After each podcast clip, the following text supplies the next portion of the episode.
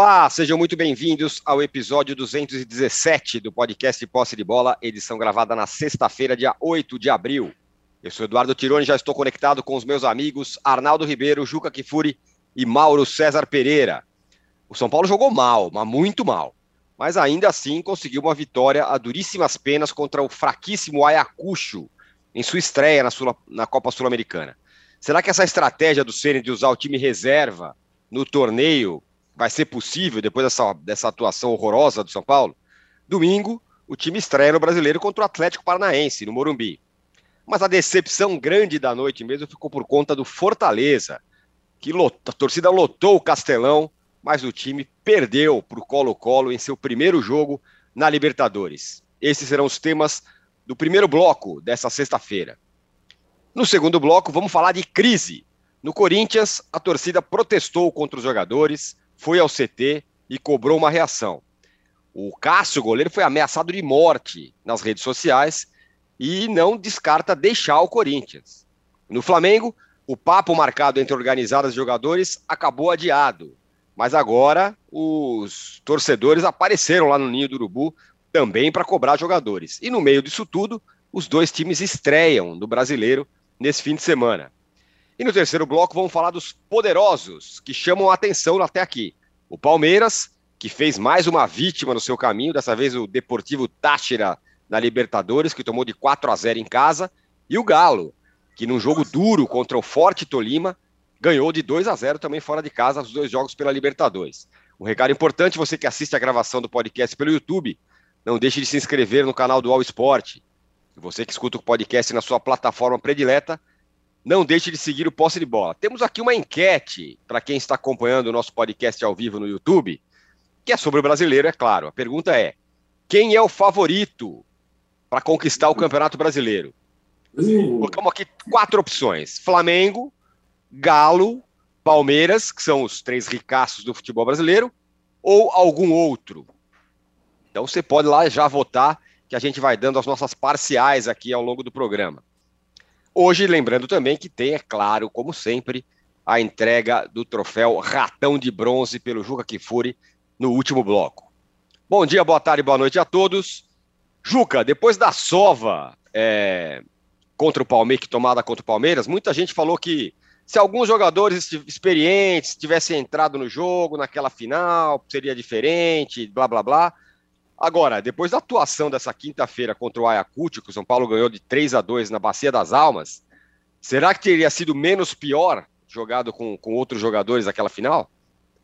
Bom dia, Cora. Olha, Cora, primeiro eu gostaria de compartilhar com quem nos vê a vergonha que você passou no nosso último posse de bola, que não ah. pudemos, ah. fazer, ao, que não pudemos fazer ao vivo por problemas tecnológicos e que, segundo minhas pesquisas, uh, revelou que o programa gravado obteve mais likes do que quando a gente faz o programa Ah, Isso, mas esse é um problema coisa. nosso, não só meu. Não, não, não você é o condutor, você é o âncora. você é o âncora. Eu não é. estava pedindo likes, porque o programa é. era gravado, e o que aconteceu? Tivemos mais likes para o programa gravado do que quando o programa é ao vivo você vai me desculpar, mas é uma deficiência sua. Você tem que passar o fim de semana treinando likes, entendeu? Porque Deixa já, inclusive, a direção da UOL já providenciou um curso de likes para você. Você, faz favor, trate disso. Eu quero dizer que, em matéria de likes, ontem, enquanto via a transmissão pela TV Comebol, o jogo entre o Ayacucho e o São Paulo, eu enchi a transmissão de likes. Eu adorei o Eu me lembrei dos meus tempos de criança, adolescente, começo de vida adulta, em que eu ia ver jogos de várzea aos domingos de manhã. Foi uma, foi uma pelada como há muito tempo eu não via.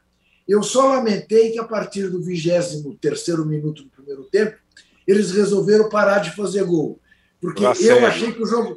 Achei que ia ser 8 a 8 Eu nunca vi bolas aéreas causarem tanto terror na área de times profissionais, como vi ontem, ah, como vi eh, nesta quinta-feira em, em Lima, sem torcida, sem altitude, sem nenhuma justificativa para aquele show de horrores que nós vimos no jogo do São Paulo pela Copa Sul-Americana. É uma coisa impressionante. E, de fato, quando você olha Arboleda, Miranda, Tiago Volpe, Reinaldo, Luciano, até que Luciano, verdade seja dita, tentou jogar e acabou salvando o São Paulo fazendo o 3 a 2 de pênalti. Mas foi uma coisa assim, tinha ali um jogador, um jogador peruano que bota bem a bola na área. Que olha, eu fiquei pensando no Arnaldo vendo o jogo e dizendo, o Arnaldo vai recomendar à direção são paulina que contrate esse cara, porque ele é um novo Cueva. É Peruano só o Coevita. Coevita não tem, não tem similar. É, um, é uma espécie rara. Olha, é, conseguiu, quer dizer, modo de dizer, que o São Paulo ganhou, mas como jogo de futebol, conseguiu ser tão ruim como havia sido o jogo do sempre pronto contra o Corinthians lá na altitude de La Paz. Que coisa lamentável que foi aquilo que, que aconteceu ontem em Lima. É para desmoralizar a Copa Sul-Americana, né? É para chamá-la mesmo de segunda divisão, terceira, quarta, sei lá. Que coisa maluca. Eu prefiro, Anco, fazer aqui uma homenagem a Karim Benzema.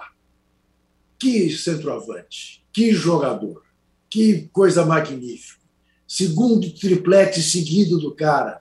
Primeiro contra o PSG, segundo contra o Chelsea, campeão do mundo. Faz gol de tudo quanto é jeito.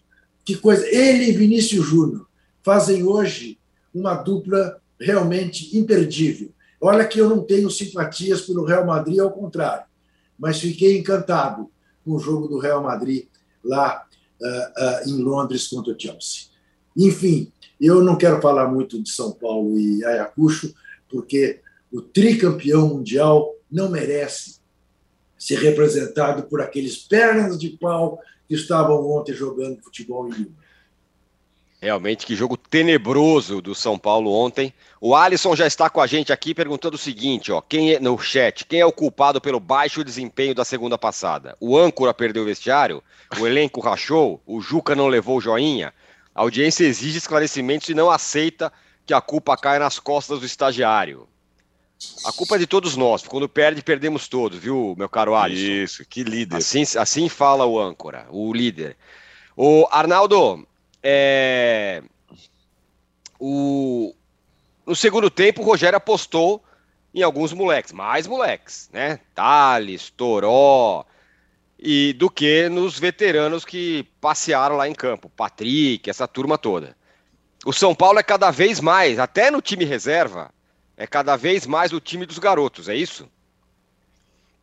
Nessa primeira parte da temporada, a parte menos importante é.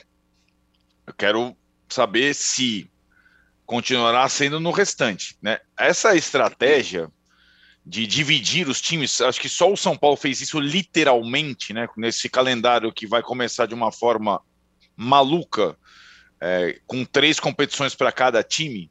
Essa estratégia de dividir os times é, proporcionou que a base finalista do Paulista, cheia de garotos, ficasse em São Paulo se preparando para o jogo contra o Atlético Paranaense. O time inteiro. Até o substituto do Rodrigo Nestor, que se machucou, o Nicão. Ah, por que, que o Nicão não jogou em, em Lima? Porque ele estava treinando com o time que vai jogar contra o Atlético Paranaense. E, e o São Paulo jogando quinta e domingo vai ter que fazer esse revezamento. É estranho, né, Tirone? Porque a Sul-Americana lembra um pouco a questão lá do expressinho, da Comebol, né, que o São Paulo, na época, 94, no fim da era Tele, venceu com um time de garotos e com o Murici como técnico. Só que a Comebol desse ano, A Sul-Americana ela está com os veteranos, enquanto o campeonato principal está com os garotos, mais ou menos isso, né? Eu acho que vai acabar havendo aos poucos uma mescla. Eu entendo a indireta que você mandou no início, ah, no jogo final contra o Palmeiras tinha que ter gente mais experiente, tinha que ter tido gente mais experiente. Tem jogos e jogos, adversários, adversários, locais e locais. Então, para você enfrentar um estádio lotado de, de torcida adversária com uma vantagem de 2 a 0 você pode utilizar um ou outro jogador experiente. Você pode começar um jogo com o Luciano, por exemplo. Você pode começar um jogo com o Arboleda. Você pode começar um jogo. Você tem que ter a estratégia adequada para cada partida. E hoje o São Paulo tem, um, digamos, uma vantagem. Tem vários jogadores. O Rogério falou. Aliás, que entrevista do Rogério em espanhol depois do jogo, hein? Foi muito melhor que o jogo. O Juca não viu isso. Ué, não, gastando espanhol ali com, com autoridade. 12 respostas em castelhano fluente. É coisa maravilhosa. Foi melhor que o jogo. O Rogério acho que vai ter que fazer alguma mescla em algum momento entre esses jogadores. Mas, de fato, até agora, 2022 é, é da base do São Paulo. Acho que nenhum jogador é, experiente assim, ou nenhum dos reforços, pelo menos, recém-chegados, é, fez por merecer assim uh, elogios e tal. E o Juca citou ali no comentário dele ex-titulares absolutos do São Paulo que hoje você não e citou nominalmente o Volpe, o Miranda, o Reinaldo, esses aí, cara, acho que não voltam mais, né? Foram perdendo espaço, espaço, espaço. É, essa temporada é uma temporada diferente. É uma temporada que termina em novembro e quiçá em novembro existe uma possibilidade de ser antecipada até. Não tem meio de semana folga, folga, com folga, a não ser que você seja eliminado de algum torneio. E quem tiver elenco grande, numeroso, com alguma qualidade, tende a suportar melhor. E acho que São Paulo até formou esse elenco. É claro que nesse nessa semana pós pós sacolada para o Palmeiras, quem toma de 4 a 0 numa final não passa ileso né? nem o time, nem o treinador, é, e acho que essa, essa química, porque a torcida do São Paulo é uma das poucas em paz com o time, ainda que tenha tomado de 4 a 0 de um rival numa final, acho que vai ser testada no domingo, quando recebe o Atlético Paranense na volta ao Morumbi em casa. Quantos torcedores, como é que vai ser recebido o time e tudo mais. E acho que é, a temporada para o São Paulo tem esse contexto. Depois da perda do título paulista, você não vê grandes possibilidades de conquista. Você vê possibilidades de disputa. Ah, no brasileiro, quem sabe, com a boa largada, brigar mais em cima pela Libertadores. Na Sul-Americana, com esse time alternativo, se se classificar em primeiro, só classifica o primeiro, pode ter, dependendo do cruzamento, alguma vida. Na Copa do Brasil, se passar pelo Juventude, mas você, o título que estava nas mãos era via Paulista. E o São Paulo foi surrado pelo Palmeiras. Então é um time ainda que não passa confiança. Ainda mais porque tem essa curiosidade. O time titular hoje é mais dos garotos do que os reforços experientes contratados. O, o Raí Ferreira aqui fala o seguinte, Juca: Tirone, Magrão, vem dar satisfação. Isso, tá vendo? Lembrando do grito da torcida com relação é... ao Ronaldo no, no Cruzeiro. Exato. Agora, Mauro, o São Paulo foi uma decepção imensa, né? Jogou pedrinha, com jogadores fora de forma, jogadores desinteressados, um negócio horroroso ontem. Mas agora, a decepção de verdade mesmo foi o Fortaleza, né? Lotou o Castelão, a torcida, e perdeu do Colo-Colo. Eu não sei se o Colo-Colo é um time melhor do que o dos últimos anos, mas achei que jogou bem, inclusive. Primeiro eu quero agradecer ao âncora pela gentileza, né? Você percebeu, Juca, que ele sutilmente me, é, ele me livrou de ter que falar desse jogo. Né? É verdade. E, e, ontem eu tive que falar longamente do jogo, que eu comentei o jogo na rádio, então foi duro, né? Aí ao final me perguntam, o que houve de positivo no jogo do São Paulo? Eu falei, pô, nada. Né? Acabou. Nada. Time, não, time horroroso. É, acabou o jogo. Isso. Fim do jogo. O apito final. Dois detalhes. O primeiro gol houve impedimento do Luciano, no passe para o gol do Arboleda. E o gol de empate, um pênalti mandrake. O menino lá furou o Juan, né? Ele furou, houve um choque e deu pênalti. Quer dizer, ainda, ainda houve erro de arbitragem. Foi vergonhoso o que aconteceu ontem. Quase todos os jogadores do São Paulo ali que jogaram ontem foram titulares há pouco tempo. Os dois atacantes, Luciano e Rigoni, a linha defensiva, exceto lateral direito, todos eram titulares há pouco tempo. Reinaldo Arboleda, Miranda, o goleiro Thiago Volpe. O Luan voltou agora lesão, tudo bem e tal, mas era titular. E por aí vai. Então não era um time reserva, né? Um time quase titular de pouco tempo atrás. Foi uma coisa medonha, medonha. Eu imaginava que, que ninguém pudesse superar o que o Flamengo fez terça-feira em termos de mau futebol no Peru, né? especificamente no Peru. Mas o São Paulo conseguiu ser pior.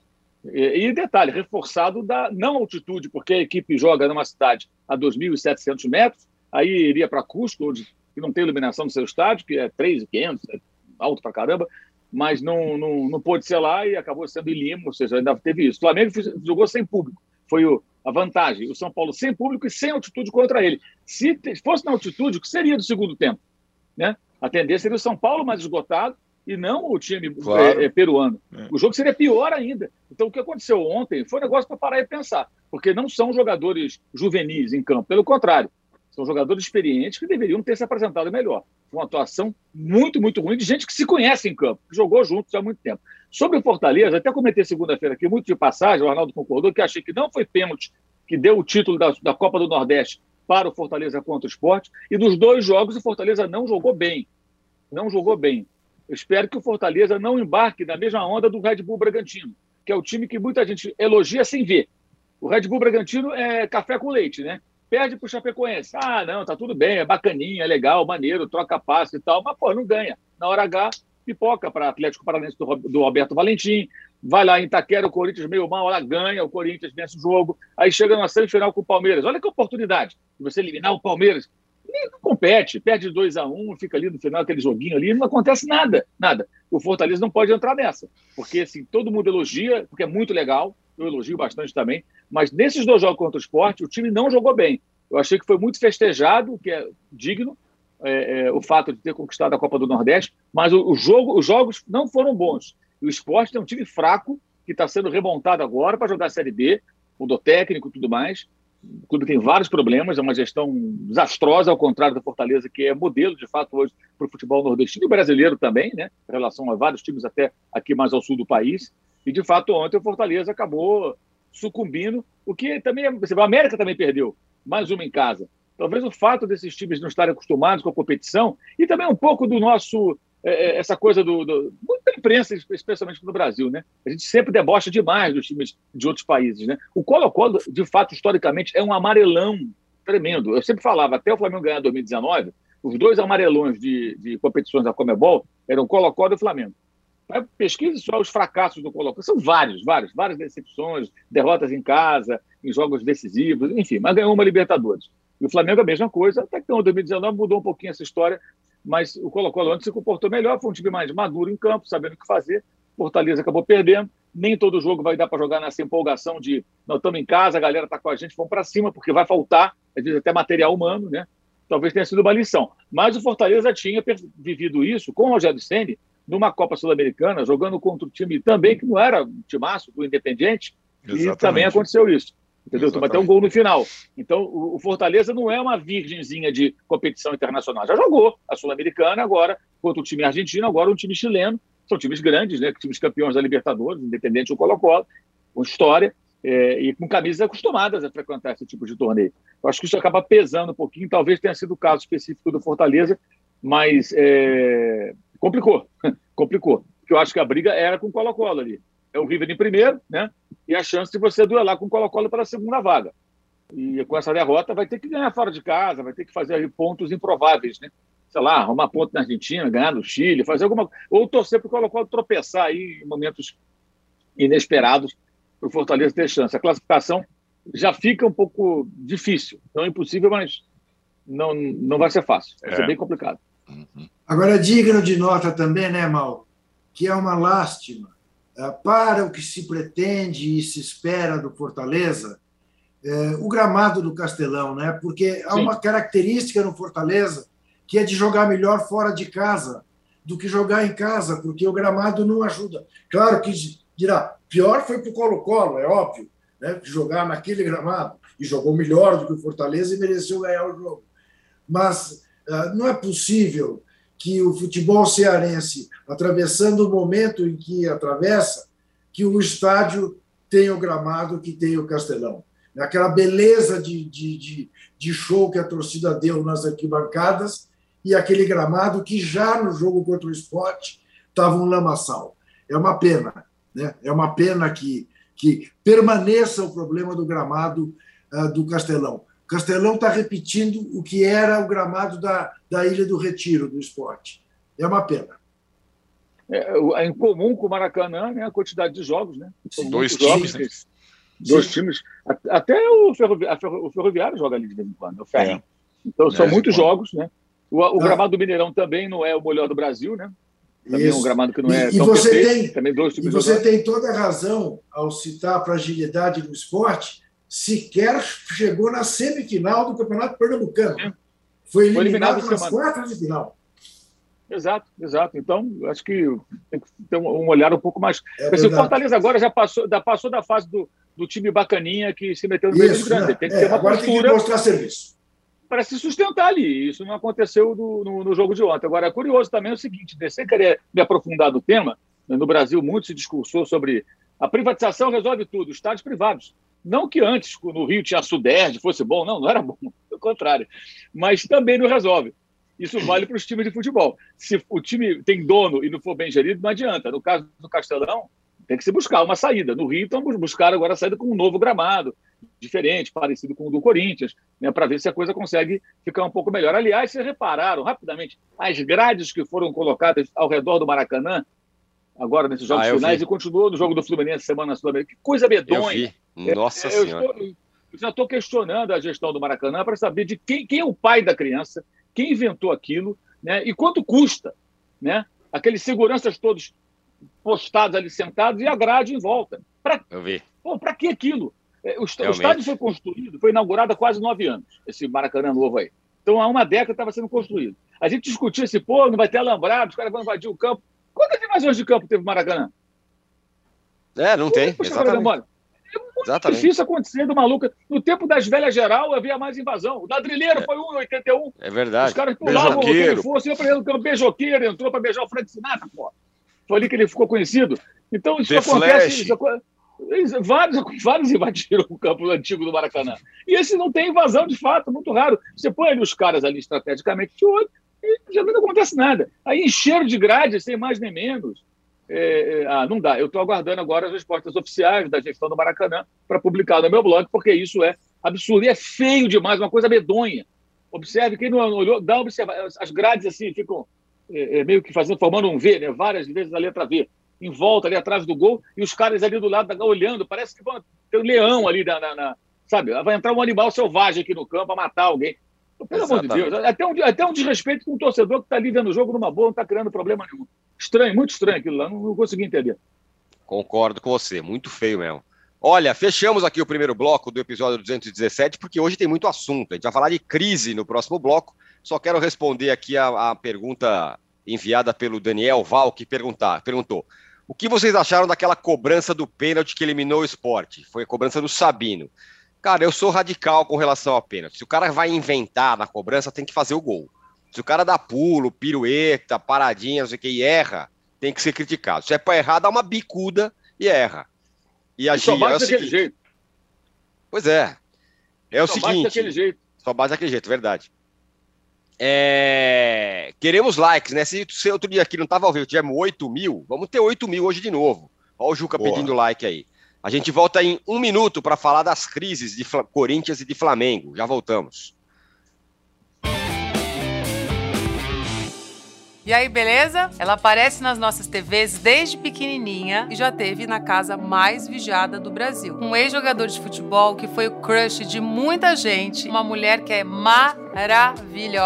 Eu tô muito feliz em estar aqui. Eu entendi que tem algumas funções de bem-estar com a minha vida, com o meu corpo, que são inegociáveis para que eu tenha minimamente resultado, inclusive no meu trabalho. Adoro bater papo, quero te contar tudo. Nunca me olhei assim como galanzão, assim, não. Uma mulher negra conseguir conviver com o cabelo do jeito que nasce é extremamente político. Quando a mulher entende que faz parte do processo e que a gente está ali gerando uma vida, tudo muda. Eu queria ver a sua necessaire. Tem tudo aqui. o que você quer? Você gosta de vermelho? Amo. Delineado vermelho feito com batom. A ideia é sempre descomplicar a maquiagem. É uma maquiagem possível. Nada muito complicado. Que tal? Vamos ver?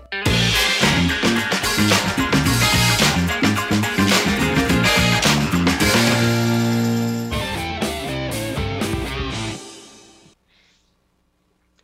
Estamos de volta para o segundo bloco do episódio 217 do podcast Posse de Bola e o assunto agora é crise. Crise no Flamengo, crise no Corinthians. É, Juca, o roteiro vai ficando completo, né? Teve torcida pressionando no CT os jogadores, é, teve ameaça de morte, por incrível que pareça. E aí o Cássio já, já diz que nessas condições talvez não queira continuar no Corinthians. É nesse clima que o Corinthians vai estrear no Brasileiro contra o Botafogo. Botafogo que promete o estádio Newton Santos lotado para essa estreia. Quer dizer, o Corinthians vai encontrar um clima de entusiasmo eh, e o Corinthians chega lá de crista baixa depois da horrorosa participação em La Paz. É, vocês sabem que eu sou alguém que permanentemente justifica más atuações na altitude, razão pela qual fiquei tão feliz com a partida inteligente que a seleção brasileira jogou lá nas eliminatórias, quando goleou a Bolívia, mas nem sequer a altitude pode ser é, acusada pelos dois gols que o Corinthians tomou do sempre pronto porque tomou um de um pênalti ridículo feito pelo tal João Pedro, com oito minutos de jogo, quer dizer, ainda não tinha altitude para incomodar, e outro com 45 segundos no segundo tempo. Agora, você imputar ao Cássio, que não está, está muito longe de ser o Cássio que sempre foi, mas imputar ao Cássio a responsabilidade é de uma covardia que passa pelo covarde que fez a ameaça gravada de morte ao Cássio, mas pior do que o covarde que fez a ameaça é a direção do Corinthians, que neste clima recebe torcedores para conversar com os jogadores. Abre o seu CT para que haja essa conversa de alguma maneira, incentiva as ameaças, porque está evidente que essa é a velha prática de pressionar os jogadores para que, no mínimo, eles peçam as contas e vão embora. Está se fazendo com o Cássio, está se fazendo com o Gil. Nada justifica que se faça isso com ninguém, muito menos o maior goleiro da história centenária do Corinthians. Eu não disse o melhor, é o maior. É, aliás, o título do livro do Celso Zelt, da biografia do Celso Zelt sobre o Cássio, o maior goleiro da história do Corinthians. Nenhum jogador que vestiu a camisa do Corinthians conquistou tantos títulos como o Cássio. Campeão do mundo, campeão da Libertadores, campeão do mundo sendo eleito melhor em campo contra o Chelsea campeão da Libertadores, tendo evitado o famoso gol do Vasco, que eliminaria o Corinthians no Pacaembu. Duas vezes campeão brasileiro, quatro vezes campeão estadual, campeão da Recopa Sul-Americana. Você tratar esse cara desta maneira é absolutamente abaixo da crítica. É de uma covardia, de uma pusilanimidade por parte da direção do Corinthians que não tem tamanho. E é muito estranho você observar que ao Cássio não se dá descanso. O Corinthians contratou o Ivan e nem sequer no jogo último do Paulistinha, quando jogou com todo o time reserva, o colocou para jogar. Parece que é uma deliberada exposição do mau momento, porque passa o Cássio já aos 34 anos de idade. Veja para deixar muito claro, eu não estou defendendo a permanência do Cássio como titular do Corinthians.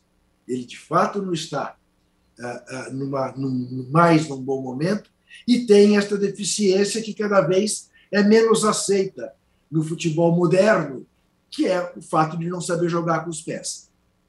Mas responsabilizar o Cássio, ameaçar o Cássio de morte, não. Isto, isto, isto é a barbárie. Isto é a barbárie. Isto é inadmissível. e uma direção que, de alguma maneira, né, é cúmplice disso, é, merece, mere, bom, merecerá, ao final do programa, aquilo que lhe é de direito. Né? Uhum. Lembrando, lembrando que essa direção do Corinthians é herdeira da democracia corintiana. E a democracia corintiana era o inverso disso.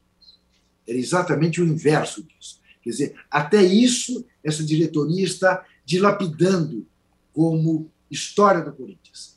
É inadmissível que aconteça isso em 2022 num estado como o estado de São Paulo, num país como o Brasil, que se pretende civilizado. É inadmissível, não há como você suportar que coisas como essa permaneçam acontecendo no futebol brasileiro. Aldo, é, uma coisa que une a outra nas crises de Flamengo e do Corinthians é justamente hum. essa questão com a torcida. A torcida é. do Flamengo também protestou, também ia ser recebida lá no, no. Os jogadores iam lá no Ninho, depois isso foi adiado. Mas isso passa pela relação íntima, nos dois casos, que é, os organizados têm com a direção. No caso do Flamengo, Perfeito. Marcos Braz, no caso do uhum. Corinthians, Vamos, basta lembrar que o Silvinho foi demitido porque a torcida mandou. Perfeito. E agora esses times entram nessa, nessa situação é, no Campeonato Brasileiro.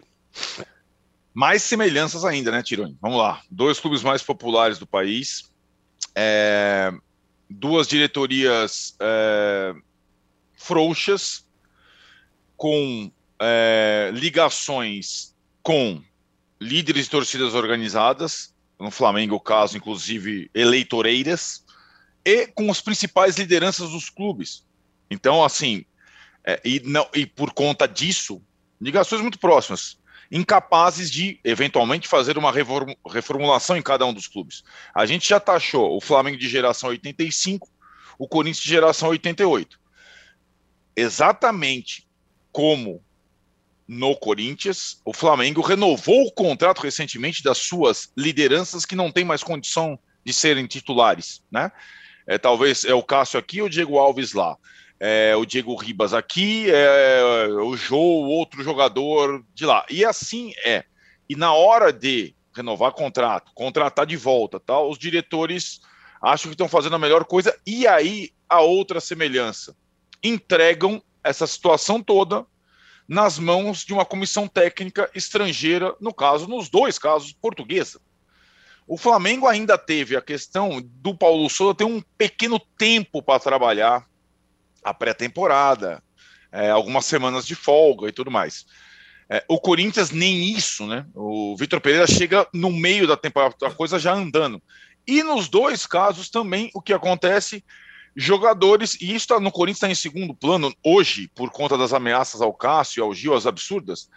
Os jogadores mais tradicionais, ah, o grupo predominante, os líderes, é, fazendo, digamos, é, vistas grossas ou certo incômodo com os métodos novos que chegam das comissões técnicas portuguesas. É assim no Flamengo, é assim no Corinthians, é muita semelhança, né?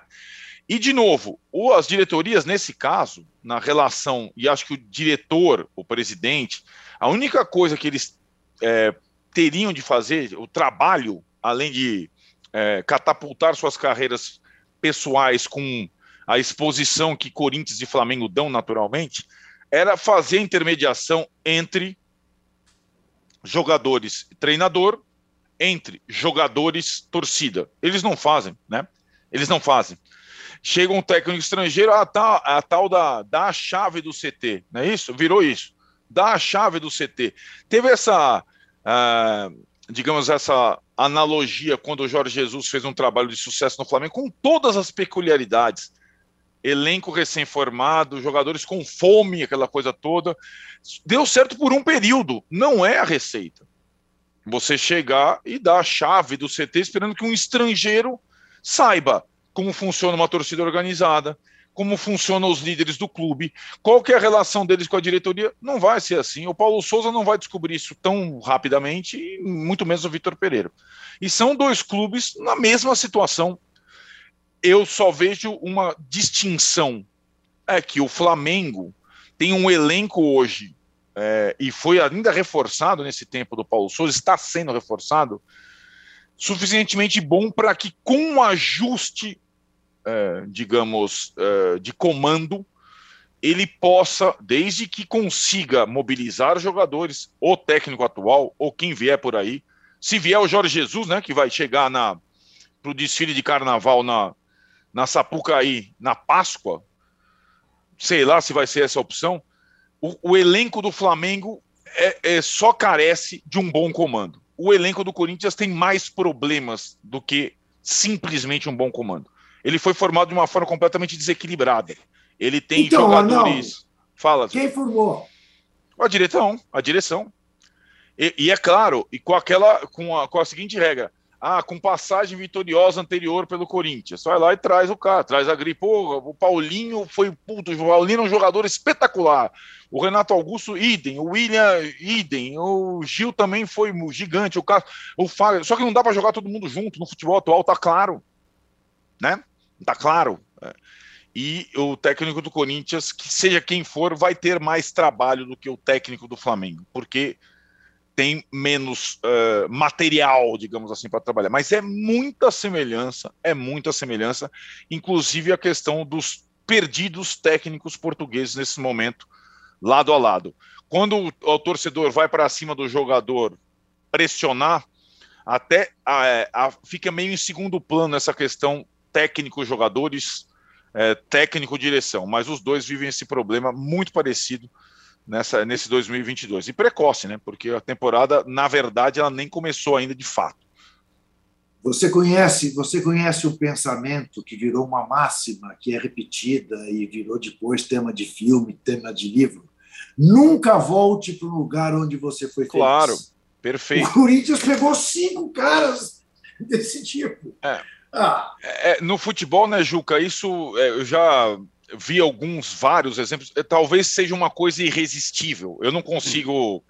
Então, assim, é, é, ainda mais clubes como Corinthians, Flamengo, clubes de massa, mas é aquela coisa: sai lá o Filipão da Copa de 2002, eu jamais voltarei claro. a ser técnico da seleção, porque... mas não, ele volta e toma de 7 a 1 Claro. Vai o Parreira, 94, campeão, eu jamais voltarei. Ele vai, em 2006 ele naufraga com o melhor time. É, é quase irresistível, até uma coisa que vale um estudo. É, não, não, é. não tem frieza, é uma coisa irresistível, porque envolve paixão, multidão, fama, exposição, e normalmente o segundo capítulo é burros na água. É verdade. É, é, é, é, o mesmo, é a mesma coisa na reeleição, né? É. E, e, invariavelmente o segundo mandato é pior do que o primeiro. O terceiro, então, nem se fala. Mas já uhum. visto o que aconteceu no São Paulo com o Juvenal Juvencio. Perfeito. Né? Acaba mudando a maneira de entrar na história, né? Porque é uma coisa é uma coisa lamentável você pensar que o Filipão hoje é muito mais lembrado pelo 7 a 1 do que pelo pentacampeonato. Né? Ou que o Barreira seja mais lembrado pela leitura da carta da dona Lúcia isso. do que do que pelo Tetra, depois de 20 anos. É isso mesmo. É. É. E agora tem é, o Jorge Jesus tem a possibilidade de de novo. Tem a possibilidade repetir, de Jorge Jesus, tem sim. De repetir é essa história que, e voltar para o lugar que, aliás, que ele foi muito feliz. Não, não sei o que, que o Mauro acha, o Mauro saberá dizer isso melhor do que eu. Eu acho que é tudo que o Flamengo está precisando. Logo se livrar dessa estigma, dessa coisa sebastianista do. Bota lá o Jorge Jesus, ele vai ter um, um trabalho normal, eh, vai perder, vai, e aí, eventualmente, esqueçam porque não é possível que o Flamengo vá viver com essa nostalgia de Jorge Jesus. O Flamengo. O Jansen dos Santos Oliveira fala: vocês não acham que as organizadas, de uma certa maneira, estariam representando a torcida de um modo em geral? Olha, neste momento, no Ninho do Urubu, os torcedores estão lá, já atacaram carro de jogador, o negócio está feio. É, pelos lados do Ninho do Urubu, com a torcida protestando também no meio desse bolo todo, mas dessa vez tem uma diferença é, em outras crises. As baterias estão voltadas para jogadores e direção. O Paulo Souza nem tanto, né, Mauro? Eu acho que fala-se mais de Jorge Jesus na mídia do que na torcida. E até na Flamimimi, na rede social, eu não vejo é, hashtag do Jorge Jesus, pessoal gritando o nome dele do Maracanã. Não, a torcida, a torcida me parece entender dessa vez que o problema não está no técnico. O problema está em jogadores que ficaram mais velhos, que já não rendem mais. Alguém acha que o time de 2019, se porventura o Jesus aparecer no Flamengo, não vai ser escalado, todo mundo igualzinho? Não vai. É. Alguns jogadores não vão conseguir executar o que ele vai exigir, que ele não pede, ele exige, né? E dá esporro, dá bronca, e dá chilique, e expõe mesmo. Ele age, é assim que ele age, né? Esse papinho aí de que, ah, porque o técnico é ríspido, como se comenta aí nos bastidores, que alguns jogadores ficaram é, chateados, que ele parece que fala de uma forma muito abrupta, né? O Jesus fala para todo mundo ver, né? Isso não é novidade nenhuma, sempre foi assim, é o jeito dele, né? Gostemos ou não. É, então, acho que, que, na verdade, a torcida percebeu que, que, o problema é outro, né? E aí tem uma coisa engraçada, fala-se assim, ah, falta profissionalismo. É, o Marcos Braz, ele é o vice-presidente de futebol, ele, ele é amador, né? Ele não é profissional, ele é cargo eletivo. Abaixo dele, todos são profissionais. O que, que essa turma faz? Tem um monte de profissional lá. A questão é se você tem bons profissionais ou não, se trabalham bem ou não. E aí você pode falar do time e a estrutura do futebol, do CT do Flamengo, onde algumas pessoas até fritaram o Rogério Senna no ano passado. Até áudio vazado de alguém que ninguém sabia quem é, ganhou uma credibilidade danada pelos que trabalharam pela mudança é, é, dentro do CT. Será que é, o ex-técnico estava querendo ser mais profissional na acepção da palavra? E isso talvez incomode algumas pessoas, né?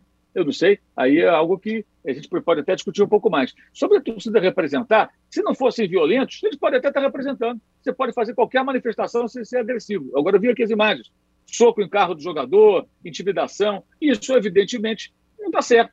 É óbvio que não está certo, é até redundante falar isso. Agora, se você faz uma manifestação pacífica, mostrando insatisfação para os jogadores, não vejo nenhum problema, seja torcida organizada ou não. Você pode se manifestar de outras formas. Eu até falo sempre aqui, muitas vezes a Mancha Verde fez manifestações na porta do CT, que não, não houve nada, não agrediu ninguém. Até teve uma delas que um bobalhão pegou e tacou uma pedra no vidro. Aí tudo que se falou na mídia foi tacaram uma pedra no vidro. Sim, um cara atacou, tinha centenas ali. Fizeram até uma, uma manifestação até engraçada, certa vez lá, fizeram um, tinha um, como se fosse um juiz para julgar os caras, negócio até meio hilário. Mas não teve agressividade nenhuma. As pessoas têm o direito de se manifestar. O cidadão pode achar a coisa mais absurda do mundo alguém sair da sua casa para reclamar porque o time está mal. Mas desde que elas não sejam violentas, acho que elas têm o direito. É, e, se, e, se, fizessem de forma é, é não agressiva, talvez até representassem de fato o torcedor que está chateado. Claro que está. Alguém acha que o torcedor do Flamengo está feliz? Ou do Corinthians está feliz? Claro que não. Claro que não. Agora, quais são os responsáveis? Por que, que essa, a, coisa está desse jeito? Né? E agora, o que está acontecendo no caso específico do Flamengo é que as pessoas percebem que os jogadores precisam mais. É, agora mesmo apareceu um vídeo, não sei se é dessa madrugada é, é, ou não, dizem que é, de um dos jogadores, o Rodinei, que estaria numa festa três horas da manhã, poucas horas antes do treino. Se de fato o Rodinei estava numa festa sendo filmado por torcedores no meio da madrugada, nesse clima todo, com treino às 8 horas, pelo amor de Deus, né?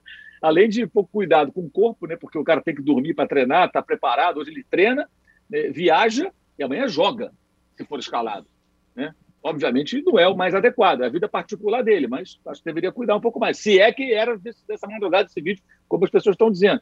Então, assim, aí isso bota mais pilha, né? Mais pilha. É, até comentei ontem lá na rádio que o, que o Rogério Ceni ele, ele não saiu de casa depois do, da derrota de domingo. Ele ficou com vergonha. E eu acho que tem que ser assim. Nem para pegar o, o cara, prêmio o... lá da federação. É, é o, o, cara, o, cara, tem que ficar com vergonha mesmo, foi uma vergonha. É. Acho que tem que ter um. O, profissional tem que ter o. Assim, até por respeito à camisa, à torcida. Cara, vou pro shopping, vou pro restaurante. Não dá, cara. Foi muito duro aquilo ali. O torcedor não dormiu, o cara ficou de cabeça quente, magoado. Mauro, Aí o cara amanhã tá lá rindo. Ô, Mauro, Lembra do Renato você... Gaúcho dando comida na boca do Gaúcho? O Botafogo tomou de 3 a 0 do Flamengo. Aí o Renato apareceu lá no Globo Esporte, pagando a aposta pro Gaúcho, centroavante, que era amigão dele, servindo churrasco. Aí saiu do Botafogo, virou até meio bode expiatório, né? Que tinha vários problemas ali.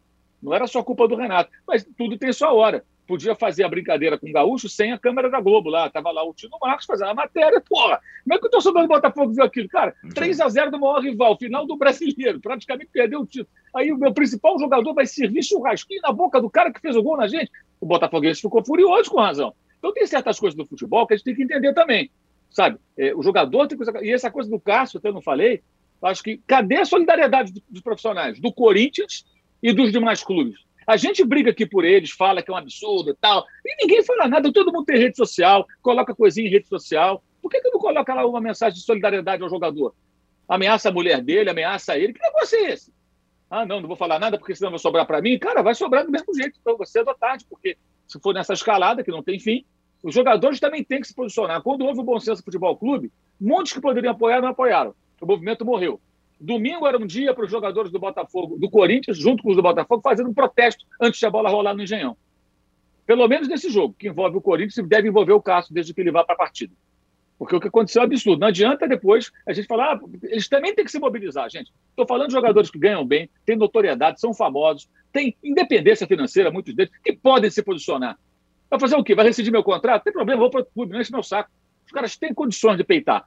Então deveriam também ser solidários com o Cássio e, e de alguma maneira se manifestar. Tomara que façam isso, porque eh, não só os do Corinthians, de outros clubes também, mas especialmente aqueles que com ele convivem lá no, no, no, dia a dia no CT. E esse caso do Flamengo é óbvio, é aquela coisa de sempre. Por que, que reunião organizada é uma coisa muito condenável? Porque sempre tem essa pegada de, de intimidação. Não é uma conversa civilizada. Né? Agora, é, é, quando eu entendo, não é que eu concorde, tá? Que quando. Minha interpretação é essa. Quando o Marcos Braz tentou marcar, foi para botar uma, né, uma compressa de água fria nesse negócio para não acontecer o que está acontecendo hoje, porque vai sobrar para ele também. Uhum. Então ele alivia a barra dele e de todo mundo. Ah, a gente conversa com os caras aqui, mas os jogadores não quiseram. E agora está acontecendo isso. Como resolver essa situação? Tem lá uns seguranças, não tem a polícia, né? É, e também se tivesse a polícia, acontecer o quê, gente? Ia prender todo mundo? Não aconteceu nada.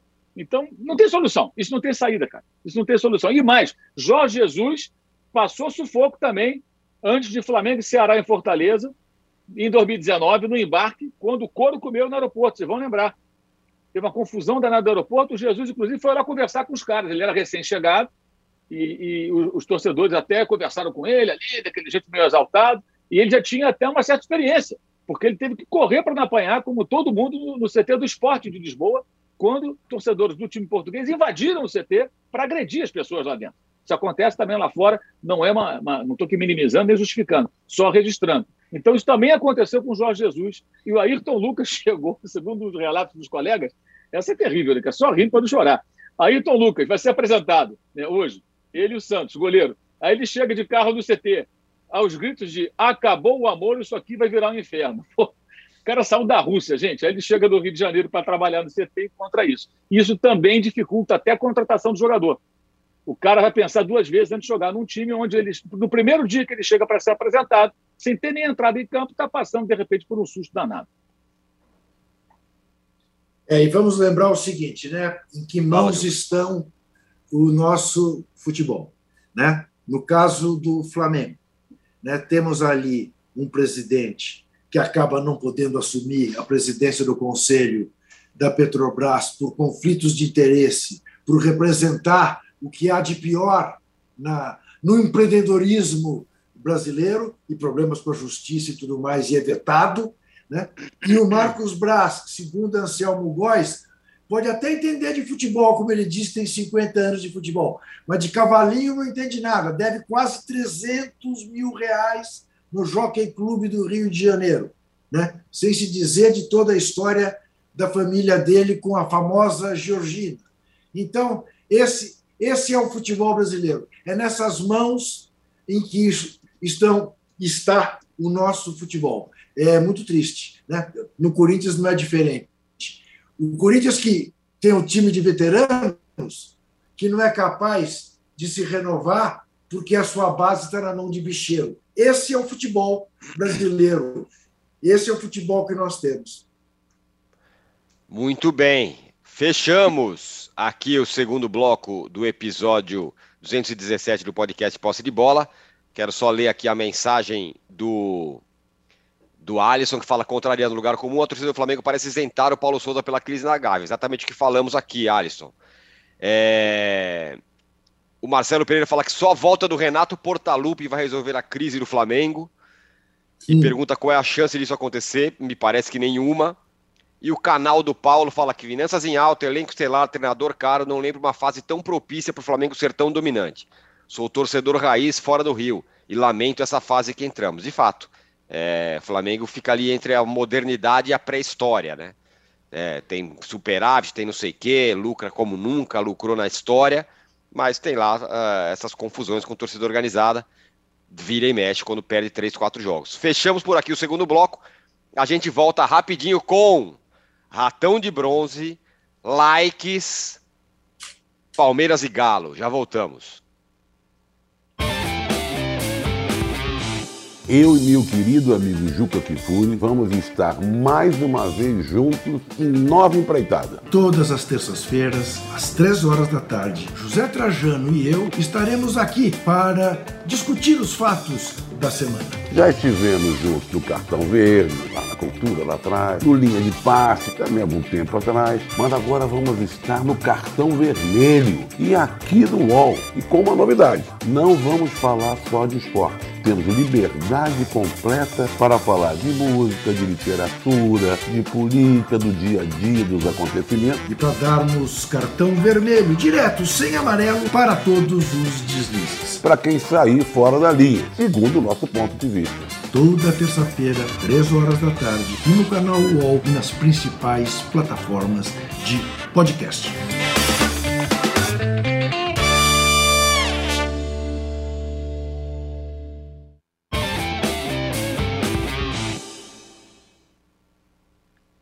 Estamos de volta para o terceiro bloco do episódio Posse de Bola número 217. É... Galo, Palmeiras, Flamengo, é o que todo mundo fala que são os, os principais é, favoritos ao título. Por isso que eu já vou dar o resultado da nossa enquete por enquanto aqui, ó. Quem é o favorito no brasileiro? Flamengo, 19%. Galo, 31%. Palmeiras, 42% e algum outro 8%. Vamos debater isso já, mas antes, o Juca entregará o troféu Ratão de Bronze, oh, como em toda sexta-feira. Já, já, quem está nos vendo já sabe, no segundo bloco eu já antecipei, evidentemente, que esse Ratão de Bronze vai para o covarde que gravou uma fita ameaçando a mulher do Cássio, o Cássio, dizendo barbaridades, né, que precisa ser identificado, e felizmente o Cássio foi à polícia e fez um boletim de ocorrência. Mas, além do ratão de bronze, a direção do Corinthians também merece que o Cássio lhe dê uma banana, porque não é possível que você conviva profissionalmente com pessoas que abriguem aqueles que o ameaçam. Não é possível. Você pense o seguinte: você trabalha numa empresa é, um cliente dessa empresa está te ameaçando e o seu patrão, o seu chefe, abriga o cara que está te ameaçando. Dá para você continuar trabalhando nessa empresa? Evidentemente não dá. Além do fato de a direção do Corinthians ser a principal responsável pela crise técnica que o Corinthians atravessa por ter montado um time da terceira idade e por não ser capaz de renovar o time do Corinthians, porque deixa a categoria de base na mão de bicheiro. Então, o ratão de bronze vai para essa gente toda. Muito bem, tá dado o ratão de bronze, o ratão de bronze óbvio, mas muito bem escolhido dessa vez. Agora, o Arnaldo, aliás, Juca, meu você mesmo, Palmeiras ou Galo? Quem tá te encantando mais no momento? Veja bem, veja bem, encantando o Palmeiras encantando mais o Palmeiras. Agora, é claro, o Galo conseguiu, jogando mal, uma vitória importantíssima, porque contra um time o mais difícil de todos os times que os brasileiros enfrentaram, o Tolima. É, jamais havia um time brasileiro vencido em Ibagué, a cidade do Tolima. E o Galo, mantendo uma invencibilidade que já vem de 13 jogos da Libertadores, completou o 14, né? 12 de, de, de, do ano passado, mais um do, da, da, da, da Libertadores retrasado, e agora mais esse jogo. Então, esses três pontos do Galo valem mais do que os três pontos do Palmeiras. Só que o Palmeiras, com o time misto, né, foi lá e fez com o, com o seu rival aquilo que havia feito com o São Paulo. Fez com o Tátira, com a diferença que se no São Paulo podia ter vencido por 5 a 0, o Tátira, o Palmeiras podia ter vencido por 8 a 0. Né? Tamanha a superioridade. Jogou como deve jogar um bicampeão da Libertadores contra um time fraco. O Palmeiras tem a grande vantagem de ter um grupo tranquilo na Libertadores. Palmeiras vai poder dosar esforços nessa fase de grupo. Palmeiras não vai ter problema nessa fase de grupo. O Galo poderia ter tido problema com o Tolima, passou. Né? Agora também tem uma vida mais fácil. Mas pela casca grossa que tem o bicampeão da Libertadores, eu acho o, o, o Palmeiras no estágio ainda superior em relação ao Galo. Mas o Galo tem mais possibilidades de equilíbrio na troca de elenco. Né? O banco do Galo é um banco que me parece melhor do que o banco do Palmeiras. O Galo aparentemente tem mais condições de suportar a maratona do Brasileirão do que tem uh, o Palmeiras. E, aliás, o Abel Ferreira já alertou sobre isso exaustivamente, né? que ele não sabe o que vai acontecer no Palmeiras no meio da temporada, pelo esforço que o Palmeiras fez de chegar ao máximo da sua possibilidade, da sua capacidade para jogar o Mundial.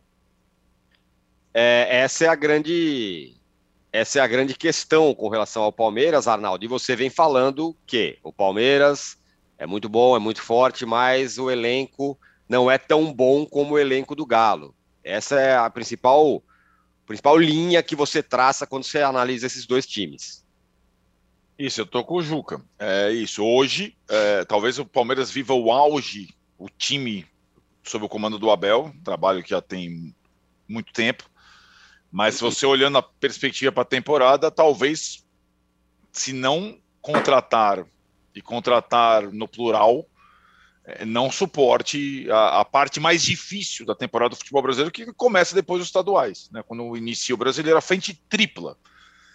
O Galo, é, são, são várias semelhanças. A gente falou entre Flamengo e Corinthians, várias semelhanças entre Atlético e Palmeiras. E acho que os dois é, que dominaram a temporada brasileira em 2020 e 2021, perdão, em 2022 começaram já, um tem o título estadual daqui, o outro dali, um ganhou a Recopa, o outro ganhou a Supercopa, é, e nessa competição o Atlético se desgastou menos, né? O Atlético teve um estadual menos exigente, é, não teve um mundial, é, e agora tem, acho que, uma boa possibilidade de lá. Ganhou, como disse o Ju, com o jogo mais difícil do seu grupo já na Libertadores fora de casa. Estreia contra o Internacional, que vive uma crise bravíssima no, no Brasileirão. E acho que, de novo, tem boas possibilidades de brigar por tudo nessa temporada.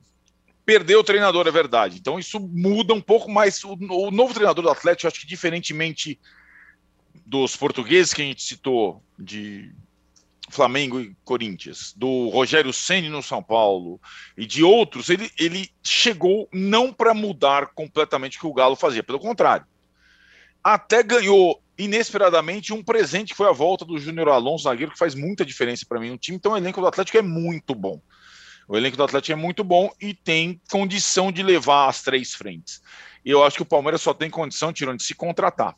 Embora viva um momento muito bom, depende muito dos seus três principais jogadores hoje do meio para frente, os dois de trás já eram conhecidos, né? De todos, o Gustavo Gomes e o Everton, mas agora Danilo, Rafael Veiga e Dudu formam um trio maravilhoso. Mas quando não tem um, por exemplo, o Danilo na primeira partida da final do Paulista, sente demais. Então a reposição do, do Palmeiras precisa ser melhor. É, não bastam só os jovens campeões da Copa São Paulo, até porque o Abel tem tido dificuldade em firmar os jovens. Naquela geração anterior, só o Danilo se firmou. E o Palmeiras hoje tem um elenco substancialmente formado por jovens. Muito bem. Olha, você que está acompanhando aqui o nosso podcast ao vivo, é o seguinte: às 10 horas, no canal UOL, tem uma entrevista, o entrevista, UOL Entrevista Esporte, vai conversar com o Irã Ferreira, quem é o Irã Ferreira? É o Luva de Pedreiro, o cara mais bombado da internet no momento. Entrevista com ele por enquanto, é às 10 horas. E às 15 horas tem a live, a tradicional live do Danilo e do Vitor Guedes, o nosso Vitão. Agora, Mauro, o e Flamengo você, a gente já. E você, Oi. e você que tem entre 16 e 18 anos, não deixe de tirar seu título eleitor para votar nas eleições de outubro. Quem não se interessa por política, permite que aqueles que se interessam te governem. Não reclame depois. Se inscreva, é fácil, você faz pelo computador, nem precisa sair de casa. Perfeito, Juca, ótimo, bom recado. Cívico. Agora, Mauro, o Galo, é, você acha que foi mais testado? Difícil dizer, né? Porque o Palmeiras jogou o Campeonato Paulista, que é mais difícil, mas os dois aí vão saindo na frente. É, assim, uma coisa que é importante falar do Atlético é que, ao contrário, por exemplo, do, do técnico do Corinthians, técnico do Flamengo, o Turco Mohamed encontrou um time montado, jogando, competindo, é. ganhando, né, com um modelo de jogo. Então, ele não, tinha, ele não herdou terra arrasada. O Paulo Souza herdou terra arrasada com a missão de mudar radicalmente as coisas. O Vitor Pereira também encontrou um time que não tinha muito, não tinha nada, né? Ah, porque o interino, lá o Lázaro ganhou, ganhou jogos, mas eram jogos de Campeonato Paulista, tinha times pequenos, ou seja, um nível de exigência diferente. O Vitor Pereira já pegou aí clássicos e tal. Então, são situações distintas, né? É, e também acho ainda que, é, é, embora o Atlético tenha feito uma estreia muito boa dentro dessa circunstância, passou ali uns, alguns sustos, inclusive quando estava 0 a 0 né? mas é, ainda o Atlético vai precisar passar por mais desafios para a gente ter uma ideia de como será de fato esse time com o comando do técnico argentino, porque o Campeonato Mineiro ele não desafia, não desafia em nada, o Paulista ainda tem ali alguns desafios, né? e é só um jogo de Libertadores. É, assim, eu, eu, acho que a grande questão é que essa temporada ela é muito misteriosa. E é. acho até um pouco pretencioso a gente tentar fazer essas projeções. Pretencioso, porque não tem como. O que o Arnaldo falou é perfeito. O Palmeiras está aí surfando numa grande onda. Mas, cara, vai precisar de muito elenco, muito jogo. Vai ser um em cima do outro sem parar. Lembrando, Copa do Brasil, Campeonato Brasileiro, Copa Libertadores. Tudo isso tem que terminar até o começo de novembro, né? Olha só, já, já estamos em abril. Então você tem aí um período muito curto para definição de três competições. Então, os jogos vão ficar encavalados, viagens no meio, todo mundo vai sofrer. E aí vai pesar elenco, vai pesar a capacidade de utilização desse elenco. Até por isso que é, eu acho incrível que as pessoas não entendam. Por exemplo, ontem foi peça de São Paulo? Foi. Mas por que, que o Rogério Ceni levou um outro time? Não dá para você jogar no Peru quinta-feira e estrear contra o Atlético Paranaense no Brasileiro domingo com o mesmo time, gente. Não, não tem como. Impossível. Os caras agora estão voltando de lá, então você vai ter jogadores esgotados fisicamente, você dá uma vantagem ao adversário. E isso vai ter que ser mais entendido do que nunca nessa uhum. temporada. Por exemplo, na terça-feira no Peru, o técnico do Flamengo poupou o João Gomes, né? colocou no banco. Ah, mas estava com dor no pé, não estava, entrou no segundo. Entrou no segundo tempo que foi necessário, que o Thiago Maia estava jogando nada, ele botou o garoto, mas talvez não tivesse condições do tempo inteiro. Pancada no pé, vamos segurar, vamos tentar não usar, que eu quero ele no sábado. Os técnicos vão pensar muito nisso. E aí o Turco Mohamed tem, de fato, uma, uma, uma situação muito favorável, que ele tem um elenco muito farto, a volta do Júnior Alonso, de fato, causava um problema, embora eu acho que isso vai empurrar o Godinho para a reserva, cedo ou tarde, né? ele vai é. estabelecer como reserva, e é um medalhão contratado para essa temporada, ele vai ter que lidar com isso. A questão também é essa, lidar com estrelas, né? lidar com... e jogadores que agora são campeões.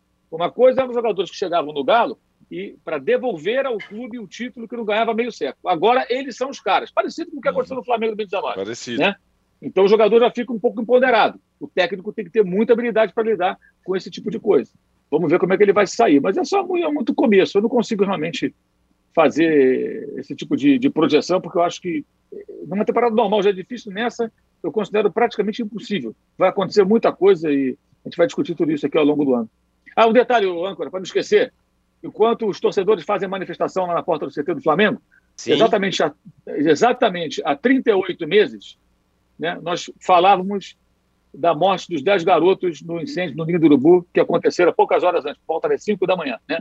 Então, exatamente há 38 meses. Perfeito, tá, naquele local. E nada aconteceu. Ninguém foi condenado, ninguém foi acusado de nada, não tem responsável. Sabe? Ninguém, ninguém é responsabilizado por aquilo. E dirigentes daquela gestão anterior, que montou aquela estrutura, que deixou ela lá e tal, às vezes são aplaudidos por torcedores quando aparecem em alguns lugares públicos, o que é nojento, abjeto. É uma coisa assim, sabe, que é, é, é revoltante. Outros subiram. Tinha alguns que eram meio pavões, que apareciam, agora subiram. Tem outros que ainda aparecem assim mesmo, sabe? Como se nada tivesse com isso. Sabe? Da gestão Ótima. anterior e, e, da atual gestão, aí a minha grande crítica é a forma como eles lidam, lidam não, que já não lidam mais, né? Fizeram acordo com quase todas elas, com as famílias daqueles meninos. Aqueles meninos hoje teriam 17 anos, né? mais ou menos, garotos de 14 anos, hoje teriam 17. O Matheus Cunha, que entrou no jogo da Libertadores terça-feira, segundo tempo, tem 17 anos. Ele é da geração daqueles 10 garotos que morreram. Morreram queimados vivos dentro do CT do Flamengo, estavam sob responsabilidade do clube. É sempre bom lembrar. E o clube, ah, pune o clube. Como é que você prende o clube, pune o clube? O clube tem pessoas à frente. Essas pessoas têm que responder. Até hoje a justiça não fez nada de concreto com relação a isso. E a gente não fala disso, sabe? Porque, infelizmente, o, o jornalismo ele, ele, vive assim. Qual é a, a, coisa que choca hoje? É isso aqui. Haver uma outra coisa que vai chocar, esquece. Então a Botkiss foi esquecida por muito tempo, né? Aí quando teve lá julgamento e tal, aí lembraram que existia. E por aí vai. A mesma coisa acontece com o Ninho do Urubu. E hoje eu duvido que as pessoas estejam lembrando. Dentro e fora do Ninho do Urubu. Estão lá. Mas lembra dos 10 garotos que morreram? Eu lembro. Hoje é dia 8. 38 Ótimo. meses. 38 meses. É muito tempo, gente. É muito tempo. Três anos e dois meses.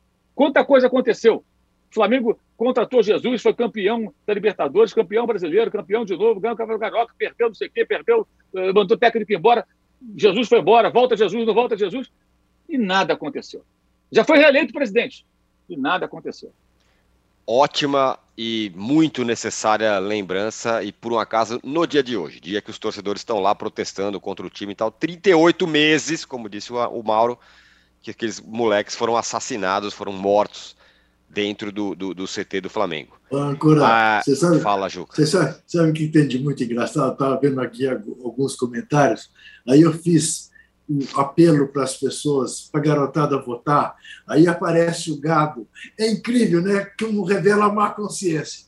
Chamando de comunista, dizendo que é ok, que vote no Lula. Não, estou pedindo para as pessoas votarem, se manifestarem. Apenas, Apenas seja em quem for. Mas o medo é tanto de cada mais gente vote, derrote a barbárie, que eles ficam em polvorosa. Não se dão Realmente. conta do ridículo que fazem. Né? É impressionante. Realmente. É Muito bem. O Eric Rodrigues fala que esse programa tem que ser segunda e sexta. Seu desejo já está atendido, Eric. É verdade. Segunda e sexta tem posse de bola. Há um bom tempo já, inclusive. Então, portanto, segunda-feira nós voltamos. Obrigado, Juca. Obrigado, Mauro. Aliás, obrigado duplo ao Mauro por, essa lembrança importante sobre a questão do Ninho. Valeu, Mauro, valeu, Juca. Obrigado, Fernando, Paulo, todo mundo com a gente aqui. Segunda-feira estamos de volta. Tchau.